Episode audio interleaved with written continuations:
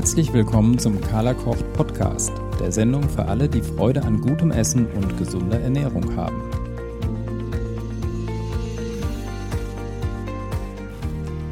Ja, herzlich willkommen zur Folge 9 meines Podcasts. Und auch heute muss ich dich aus rechtlichen Gründen darauf hinweisen, dass dieser Podcast Werbung und Produktempfehlungen enthält. Ja, ich hoffe, es geht dir gut. Ich hoffe, du hattest schöne Weihnachtstage und hast ein bisschen gefeiert und entspannt. Für jeden ist ja ein gelungenes Fest irgendwie anders und es ist sehr individuell, was ein schönes Weihnachtsfest ausmacht. Ich habe da auch meine ganz eigenen Vorstellungen, die nicht unbedingt dem entsprechen, was andere schön finden. Wobei ein gutes Essen und Genuss für mich zu einem gelungenen Fest ganz unbedingt dazugehören. Ja, du hast lange nichts von mir gehört, was private Gründe hat. Ich bin einfach im Moment sehr intensiv eingebunden und kann mich mit dem Thema Podcast nicht so wie gewünscht beschäftigen. Jetzt wollte ich aber auf jeden Fall noch mal was von mir hören lassen und dich auch wissen lassen, dass ich das Projekt nicht eingestellt habe. Ich muss einfach im Augenblick die Prioritäten ein bisschen anders setzen und ich hoffe, du hast ein bisschen Geduld mit mir. Ja, ich weiß auch sehr genau, dass ich dir noch einige Kochbuchempfehlungen schuldig bin oder Kochbuchvorstellungen vielmehr. Und drei davon möchte ich gerne heute im alten Jahr sozusagen noch auf den Weg bringen. Ein Titel, den ich dir sehr ans Herz legen kann, ist Lagom. Das ist ein schwedisches Kochbuch. Ich muss dazu sagen, dass ich mich mit der schwedischen Küche bisher noch nie beschäftigt hatte. Auf der Buchmesse habe ich dann dieses Kochbuch bei der Edition Michael Fischer entdeckt und war sofort total begeistert. Der Titel Lagom greift ein typisch schwedisches Wort auf, das eigentlich als unübersetzbar gilt, weil es mit seiner Bedeutungsvielfalt einfach in keiner anderen Sprache zu finden ist. Lagom heißt nämlich je nach Situation so viel wie genau richtig, passend, mäßig, genug, nicht zu groß, nicht zu klein, weder zu warm noch zu kalt und so weiter. Also es steht immer irgendwie für das Mittelding, also für Balance und Harmonie, für das richtige Maß im Alltag. Wenn es übersetzt werden muss, dann wird es meistens übersetzt mit in Maßen oder ausgeglichen. Aber irgendwie geht es dabei immer auch um Lebenslust und das finde ich eigentlich einen ganz tollen Gedanken, der auch zu meiner Lebenseinstellung passt. Lebenslust hat nämlich für mich auch ganz viel mit dem richtigen Maß zu tun, denn immer noch mehr vom Guten kann manchmal auch einfach zu viel sein. Ja, das Kochbuch Lagom präsentiert jedenfalls über 100 Rezepte von Frühstück über Mittagessen und Desserts, also so klassisch, bis hin zu schwedischem Gebäck. Und dieses Buch ist wieder ganz nach meinem Geschmack, weil es einfach wunderschöne Bilder enthält. Also es ist auch wieder ein Buch fürs Gemüt, so zum Blättern und Schmökern, wie ich das gerne mag. Und was mir auch gefällt, sind die Hintergrundinformationen zur schwedischen Kulinarik. Die Rezepte sind nicht banal, aber auch nicht zu kompliziert oder langwierig in der Zubereitung, eben auch wieder Lagom. Die Hauptgerichte enthalten viel Fleisch, was für mich jetzt nicht so interessant ist, aber natürlich auch Fisch. Und es gibt eine Fülle hervorragender Gemüsegerichte, was das Buch zu einer Fundgrube auch für vegetarisch oder vegan lebende Menschen macht. Aber immer natürlich nur, sofern sie flexibel sind und sich die Rezepte dann auch entsprechend abwandeln können. Super finde ich, dass die meisten Zutaten relativ gängig sind, die Rezepte aber einfach anders als gewohnt sind, wodurch man dann Abwechslung in die eigene Küche bringen kann. Da ich mich selbst im Moment zucker- und getreidefrei ernähre und dieses Ernährungskonzept auch häufig meinen Klienten mit Darmproblemen empfehle, freue ich mich vor allem auch über Rezepte wie das Buchweizenmandelporridge auf Seite 19. Aber auch das Süßkartoffel-Lauchgratin auf Seite 34 klingt total verlockend oder die herzhafte Salatkomposition mit Grünkohl, Dinkel, Cranberries und Haselnüssen auf Seite 39. Der geröstete Kürbis mit Kräuter-Mandelpesto auf Seite 46 ist fast so ähnlich, wie ich ihn mache, aber das Pesto ist zum Beispiel wieder komplett anders, also mit vielen frischen Kräutern. daher bin ich dann schon neugierig auf so eine Variante. Mm, dass ich ein Fan von Makrele bin, habe ich schon öfter erzählt. Und äh, auf Seite 57 habe ich zum Beispiel ein tolles Rezept für Makrele mit Fenchelkruste gefunden. Da wird die Makrele mit Fenchelsamen paniert. Auch sowas finde ich wieder total ungewöhnlich und super spannend und probiere das dann ganz gerne aus. Der Grillmakrelensalat auf Seite 98 ist eine tolle Variante vom typischen Caesar Salad. Und auch hier werde ich mir ähm, ganz sicher das ein oder andere Rezept am, abwandeln müssen, damit es für mich passt, damit eben kein Getreide enthalten ist, zum Beispiel. Also mit Croutons oder sowas kann ich im Moment eben nicht arbeiten, aber das macht nichts. Wenn man ein bisschen Übung hat, ist das überhaupt kein Problem. Und man findet hier auf, ein, ähm, auf jeden Fall sehr, sehr viel Inspiration. Sehr gefreut habe ich mich über die verschiedenen Heringsrezepte auf Seite 186 und 187. Denn gerade wenn wir in Holland sind, essen wir eigentlich sehr, sehr gerne Hering, weil wir ihn da super schön frisch bekommen. Und ich probiere dann gern auch mal neue Rezepte aus, damit wir nicht immer das gleiche essen. Es gibt im Kochbuch Lagom super schöne Ideen für Topinambur. Zum Beispiel geröstet mit Ziegenkäse, Estragon und Mandelblättchen auf Seite 75. Da wird der Topinambur im Ofen gegart was ich noch nie probiert habe. Das steht also auf meiner kulinarischen To-Try-Liste ganz oben. Auf derselben Seite, also auch auf Seite 75, findet sich ein sehr verlockendes Rezept für, ein, für eine Apfelpastinakensuppe mit super interessanten Zutaten wie Staudensellerie, Ingwer, Cidre, Kardamom und Zimt. Und das ist, was ich meine, wenn ich eingangs gesagt habe, dass dieses Buch einfach schöne Varianten gängiger Rezepte enthält. Sowas muss ich einfach ausprobieren. Denn eine Apfelpastinakensuppe koche ich natürlich auch, aber nicht mit diesen Zutaten.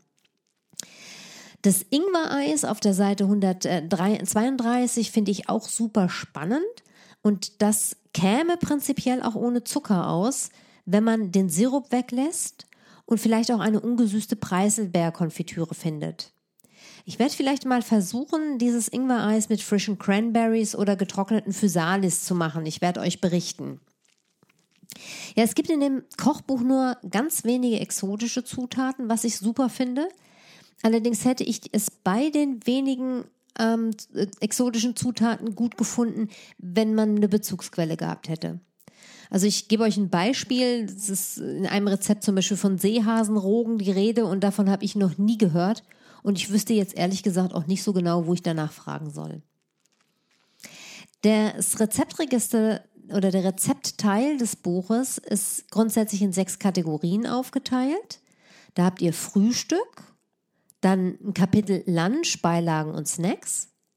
Dann kommen Hauptgerichte, dann Desserts und dann gibt es noch Kuchen und Gebäck und dann kleine Snacks. Und im Anhang habt ihr ein Rezeptregister, wie das üblich ist. Ja, und jetzt kommt zu diesem Buch das Highlight, denn netterweise hat mir Edition Michael Fischer ein Verlosungsexemplar zur Verfügung gestellt. Und wenn du das gewinnen möchtest, dann geht es folgendermaßen. Kommentier bitte den aktuellen Blogpost auf www.carlakocht.de oder unsere Facebook-Seite und schreib mir, wo in deinem Leben das richtige Maß besonders wichtig ist, was du also unter Lagom verstehst. Ich bin schon super, super gespannt auf eure Kommentare und du hast dafür bis zum 20. Januar Zeit. Den Gewinner oder die Gewinnerin ermitteln wir dann per Los und der Rechtsweg ist wie immer ausgeschlossen. Ja, das Kochbuch Lagom kostet 29,99 Euro und ist im Oktober 2017 bei Edition Michael Fischer erschienen. Die genauen Daten schreibe ich euch wie immer auch in die Shownotes zu diesem Podcast und da schreibe ich euch selbstverständlich auch nochmal dazu, was ihr für das Gewinnspiel machen müsst und wo ihr die einzelnen Kommentarmöglichkeiten findet. Ja, kommen wir dann schon zu meiner zweiten Buchempfehlung, die jetzt in eine total andere Richtung geht. Im Verlag Knesebeck ist nämlich der Titel Sammeln, Ernten, Kochen erschienen. Wenn du dich jetzt fragst, ob das wirklich ein Thema für dich ist, dann geht's dir wie mir. Auch ich dachte, dass ich natürlich außer Beeren im Sommer und Nüssen, Pilzen und Äpfeln im Herbst nicht mehr allzu viel sammle. Und damit sammle ich wahrscheinlich noch mehr als die meisten anderen. Aber dieses Buch ist natürlich Genauso interessant für all diejenigen, die saisonal einkaufen, gern auf Märkten stöbern und das verarbeiten, was zur entsprechenden Jahreszeit bei uns in Hülle und Fülle zu bekommen ist. Denn darum geht es eigentlich. Es ist also ein Kochbuch für all diejenigen, die versuchen, ein bisschen naturnah zu leben und für die der Supermarkt eben nicht das Maß aller kulinarischen Dinge ist. Die Wertschätzung für gute, frische und saisonale Zutaten und ihren Ursprung haben meine Art zu kochen geprägt. Sie lehrte mich, mich mehr und mehr auf die natürliche Qualitäten zu verlassen und half mir, einen Kochstil zu entwickeln, der schnörkellos und ehrlich sein will. Dieses Zitat des Autors im Vorwort hätte von mir sein können, und das Buch ist deshalb für mich auch eine wunderbare Fundgrube und traumhaft schön zugleich. Gleich das allererste oder das, ja, gleich das allererste Rezept auf Seite 14 lässt mir zum Beispiel das Wasser im Mund zusammenlaufen. Blauschimmelkäse mit Honig, Thymian, Datteln, karamellisierten Zwiebeln und Kürbiskernen. Wenn ich das im Restaurant auf der Karte sehen würde, würde ich sofort bestellen. Aber auch die frischen Varianten auf der Folgeseite reizen mich sofort. Das zum Beispiel Quark mit Radieschen, Frühlingszwiebeln und Kräutern. So schön fotografiert und illustriert, dass du eigentlich sofort einkaufen gehen möchtest. Ich mag ganz besonders die Einleitungen zu den Rezepten. Das sind immer ein paar kurze Sätze, die eine kleine Geschichte erzählen oder Hintergrundinfos geben. Und außerdem hat das Buch, so wie ich es mag, wirklich zu jedem Rezept ein eigenes großes Foto. Der Autor Jill Meller ist Küchenchef im berühmten River Cottage in Winchester und das Buch ist schon 2016 in England erschienen, die deutschsprachige Ausgabe aber eben erst jetzt 2017. Die Unterteilung des Buches ist recht speziell, aber auf den zweiten Blick sehr zweckmäßig. Und zwar durchwandern acht Kapitel Bauernhof, Küste, Gemüsegarten, Obstgarten, Feld, Wald, Moor und Heide sowie den Hafen und folgen damit gleichzeitig auch so ein kleines bisschen dem Lauf des Jahres. Nicht ganz konsequent, aber zumindest ein bisschen. Und diese acht Kapitel sind dann ihrerseits wieder unterteilt nach den Zutaten. Das Kapitel Obstgarten, um ein Beispiel zu nennen, enthält zum Beispiel dann die Rubriken Äpfel, Birnen, Quitten, Zwetschgen und schwarze Johannisbeeren. Das Kapitel Wald enthält Pilze, Fasan, Brombeeren und Holzäpfel. Und bevor du jetzt sagst, Fasan mache ich nie und Holzapfel habe ich noch nie gehört, kann ich dich trösten, ich auch nicht, aber das macht gar nichts, denn unterm Strich bleibt genug, was du, wenn du auf dem Markt einkaufen gehst, wirklich ständig verarbeitest. Allein die rote Beete-Rezepte im Kapitel Gemüsegarten sind ein gutes Beispiel dafür. Da ist echt eins verlockender als das andere. Auf Seite 94 findest du ein Rezept für geröstete rote Beeten mit erntefrischem Knoblauch, Liebstöckel und Thymian. Fantastisch. Und weiter geht's dann zum Beispiel mit gegrillten Sardinen mit roten Beeten, Kreuzkümmel und Rosmarin, gefolgt von einem Salat aus roten Beeten, Quark, geröstetem Koriander, Orangenzesten und Rosenblättern. Das ist echt ganz toll, da bekomme ich wirklich einfach nur Lust, das auszuprobieren. Das Kapitel Feld ist in die verschiedenen Getreidesorten eingeteilt. Roggen, Hafer, Weizen, Gerste und Mais und enthält damit ganz viel, was gebacken wird. Aber auch herzhafte Gerichte wie Perlgraupen, Kürbis und Pilze mit Dill und Creme Fraiche Dressing. Das ist jetzt ein Rezept von Seite 169 zum Beispiel. Oder gefüllter Kürbis mit Fenchel und Gerstengraupen auf Seite 171. Das Kapitel Obstgarten dagegen enthält nicht nur Süßspeisen, sondern auch herzhafte Gerichte, die mit Obst kombiniert werden und sowas liebe ich ja. Es gibt zum Beispiel gebratene Äpfel mit Salbei, Schweinebacke und Knollensellerie-Püree auf Seite 119 oder gebratene Birnen mit roten Röstzwiebeln und knusprigen Puilinsen auf Seite 122. Die Birnen mit knusprigen Grünkohl und Lardo auf Seite 124 sind sicherlich auch ohne Lardo lecker und die Tarte Tatin mit Quitten sieht so hervorragend aus, dass ich auf keinen Fall widerstehen könnte. Mit Sternanis und Thymian ist sie sicherlich auch außergewöhnlich gut und eine tolle Idee für den Spätsommer, wenn unser Quittenbäumchen dann wieder zuverlässig eine reiche Ernte produziert, was in diesem Jahr ja wegen des äh, späten Frostes nicht der Fall war, aber ich hoffe, dass 2018 die Witterungsverhältnisse wieder gut sind und dann haben wir im Spätsommer einfach immer ungeheure viel, ungeheuer viele Quitten zu verarbeiten und da freue ich mich ehrlich gesagt über jedes neue Rezept. Ja, ich bin mir nicht so sicher, ob Vegetarier und Veganer mit diesem Buch glücklich werden. Es ist echt kein Buch für Menschen, die generell auf tierische Produkte verzichten möchten, sondern eher für, eher für solche, die zwar alles essen, aber sehr bewusst und hochwertig einkaufen. Die wenigsten Gerichte kommen vollkommen ohne tierische Produkte aus, aber es gibt sie durchaus schon. Also zum Beispiel gebratene Semmelstoppelpilze auf Toast mit Petersilie und Knoblauch. Das ist auf der Seite 188. Oder ein Haselnuss eine Haselnuss-Selleriesuppe mit Grünkohl, Petersilie und Olivenöl auf Seite 199. Oder zum Beispiel gebratene Pastinaken mit Brombeeren, Honig, Radicchio und Roggenflocken. Aber das sind wirklich Ausnahmerezepte, die überhaupt keine tierischen Produkte verarbeiten.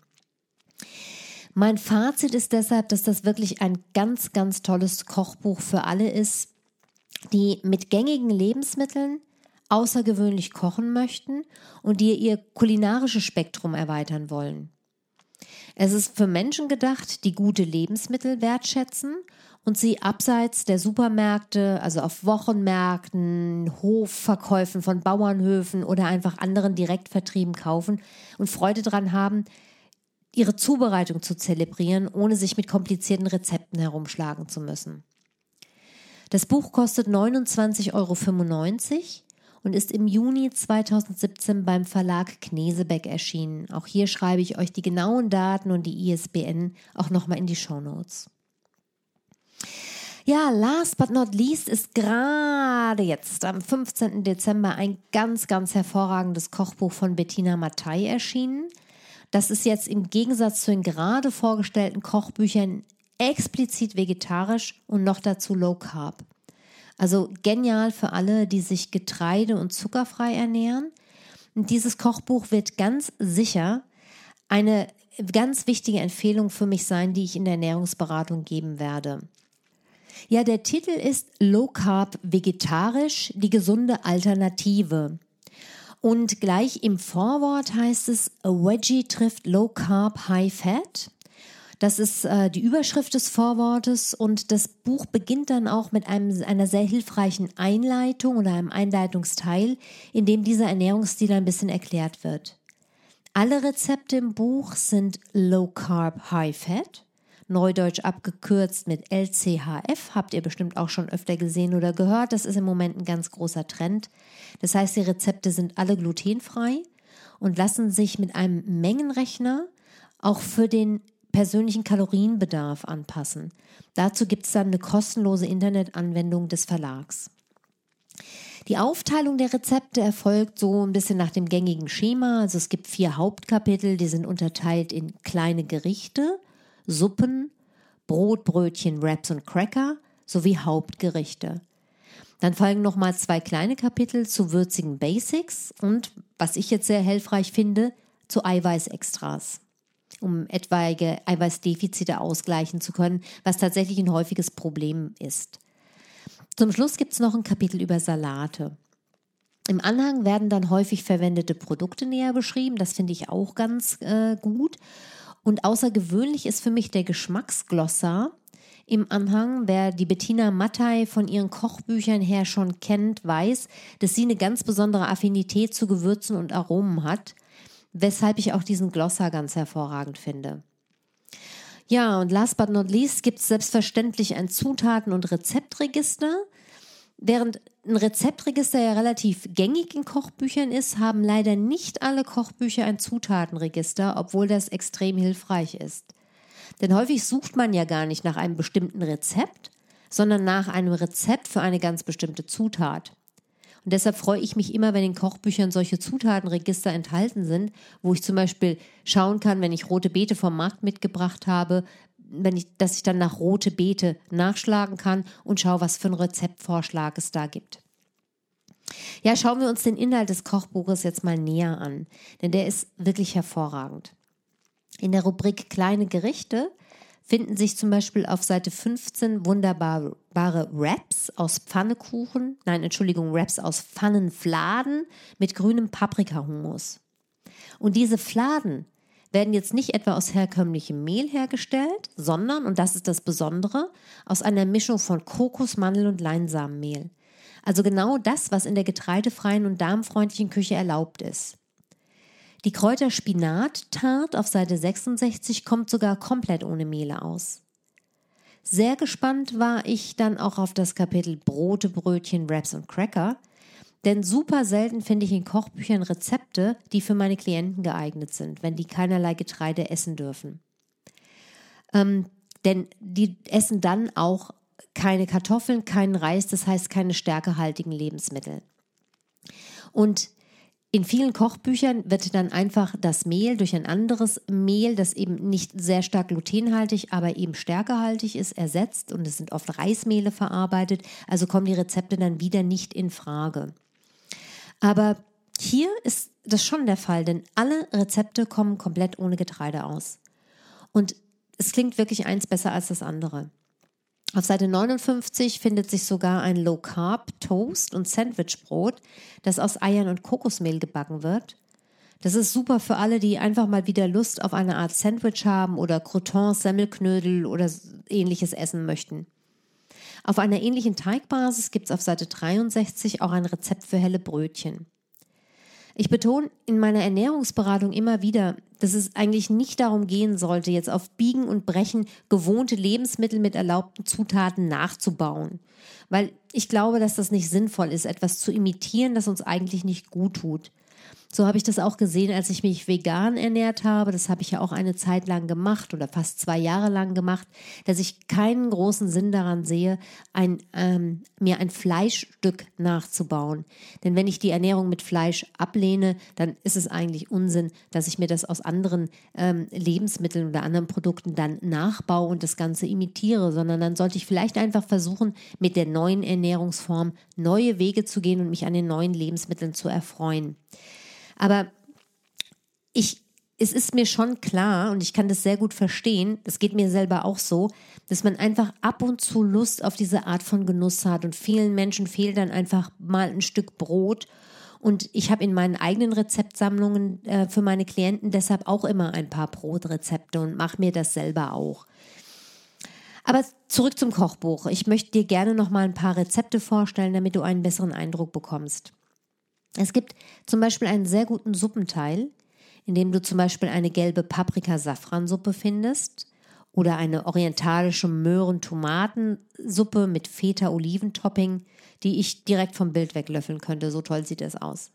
Die findest du auf Seite 38.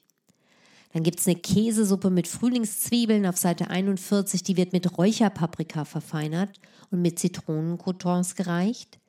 Und die Schwarzwurz Schwarzwurzelcremesuppe mit wird mit Tonkabohne gewürzt. Das hat so ein bisschen Vanillearoma. Ähm, hier muss nochmal betont werden, oder hier muss nochmal ausgeführt werden, dass die Bettina Mattei wirklich ein Garant für hervorragende Rezepte ist. Ihr leider inzwischen vergriffenes Gewürzebuch ist zum Beispiel ein fester Bestandteil meiner Themenabende zum Thema Gewürze und ich habe wirklich noch nie erlebt, dass ein Rezept von ihr eine Enttäuschung war. Deshalb ist es bei mir so, wenn ich diese Rezepte lese und dann vielleicht auch von ungewöhnlichen Zutaten oder ungewöhnlichen Gewürzen lese, ist mir klar, dass das Rezept ein Kracher sein wird. Das kann man wirklich unbedenklich ausprobieren. Das Kapitel Hauptgerichte hat mit 72 Seiten einen ordentlichen Umfang, das finde ich toll, und erhält, enthält zum Beispiel Rezepte wie Butternut Ragout mit Halloumi-Klößchen auf der Seite 73 oder Zucchini-Puffer mit Feta-Minz-Dip, Seite 77, Austernpilze auf Petersilienwurzel-Hanfsamenpüree, Seite 78 oder Gemüseküchlein mit Remoulade, Seite 96. Die Sahne-Kräuterpilze mit gedämpften Semmelknödeln auf Seite 93 sind wunderbar herzhaft, während dann zum Beispiel Spinat mit Panier und indischem Blumenkohlreis mit Tatka eher leicht und exotisch anmuten. auch für die Pizzagerichte. Sie hat ein paar im Buch, ist kein Getreide erforderlich. Und einige Gerichte wie Frittata mit Austernpilzen auf Seite 114 und das Bauernomelett mit Topinambur, Seite 94, sind auch wunderbare Frühstücksgerichte. Ja, ich könnte jetzt hier ehrlich gesagt endlos weitermachen, wenn ich hier so in dem Buch blätter und die Bilder vor mir sehe, aber ich möchte dir unbedingt noch die letzten beiden Kapitel vorstellen, wo es um würzige Basics geht. Also verschiedene Würzpasten, Soßen, verschiedene Butter, aromatisierte Salze, Kräuterpulver, Pestos und Curries. Auch wieder eine geniale Zusammenstellung, die du auch außerhalb des Buches nutzen kannst, um deine eigenen Gerichte aufzupeppen. Also echt genial. Und zum Schluss gibt es ein Kapitel, das ich sehr außergewöhnlich finde, ähm, weil es für mich wie für die Praxis gemacht ist. Es geht nämlich um Eiweißextras. Denn Menschen haben manche, also nicht viel Fleisch oder wenig, überhaupt wenig tierische Produkte essen. Die haben manchmal das Problem mit einem Eiweißdefizit, wenn die in dieser darmfreundlichen Ernährung sind, weil dann solche Eiweißlieferanten wie Hülsenfrüchte wegfallen. Und da hat Martina Matta jetzt statt eines Dessertteils praktisch diesen Eiweißteil angeschlossen. Da sind zwar auch zwei Desserts dabei, also zum Beispiel Mandelquark mit Blaubeeren oder ein Himbeerquark mit Hanfnüssen, aber man findet hier auch herzhafte Snacks wie eine Käseplatte oder ein Eierbrot mit Currycreme, also kleine Gerichte, die du essen kannst, wenn du das Gefühl hast, ein Eiweißdefizit ausgleichen zu müssen. In der Ernährungsberatung ist meine Empfehlung immer, Milchprodukten keinen zu großen Stellenwert einzuräumen. Aber in dem Umfang, in dem sie in diesem Buch empfohlen werden, finde ich sie absolut vertretbar, weil sie einfach keine Hauptrolle spielen. Du siehst schon, dass ich bei dem Buch echt ins Schwärmen gerate und ich könnte dir praktisch jedes Rezept vorstellen, so begeistert bin ich von diesem Buch. Es gibt so gut wie kein Gericht, das mich persönlich nicht interessiert und ich werde ganz sicher in den nächsten Wochen einiges davon nachkochen und ausprobieren. Aus dem Grund werden wir dieses Buch auch auf jeden Fall in unseren Shop aufnehmen, sodass du es auch über uns bestellen kannst. Du kannst mir einfach eine E-Mail schreiben. Ich stelle dir den Link aber auch in die Show Notes bitte beachte, dass dieses Buch wirklich explizit für Menschen gedacht ist, die sich getreide- und zuckerfrei ernähren, aber auch eben andere kurzkettige Kohlenhydrate weglassen und auch stärkehaltige Lebensmittel wie Kartoffel und Reis vermeiden. Das ist also nichts für jemanden, der sich ganz normal ernähren möchte. Der wird sich dann einfach fragen, warum man diese Umwege geht und der hat dann vielleicht auch geschmacklich ein Problem. Aber für alle, die sich eben darmfreundlich ernähren, ist das ein Bombenbuch, ganz ehrlich. Es kostet 29,95 und ist jetzt im Dezember, wie gesagt, gerade aktuell beim Bäcker Joost Volk Verlag erschienen. Ja, und dann äh, stelle ich dir selbstverständlich dazu auch nochmal die Daten in die Shownotes, damit du alles gut findest und die ISBN-Nummern hast. Und dann bin ich mit diesen drei Empfehlungen und ähm, ja, einem letzten Podcast in diesem Jahr auch schon zu Ende und verabschiede mich für dieses Jahr von dir. Ich hoffe, dass du gut entspannt in ein gesundes, glückliches und vor allem genussreiches 2018 rutscht. Ich wünsche dir viel, viel Spaß beim Feiern und ich freue mich sehr auf das nächste Jahr mit dir. Viele liebe Grüße, deine Carla.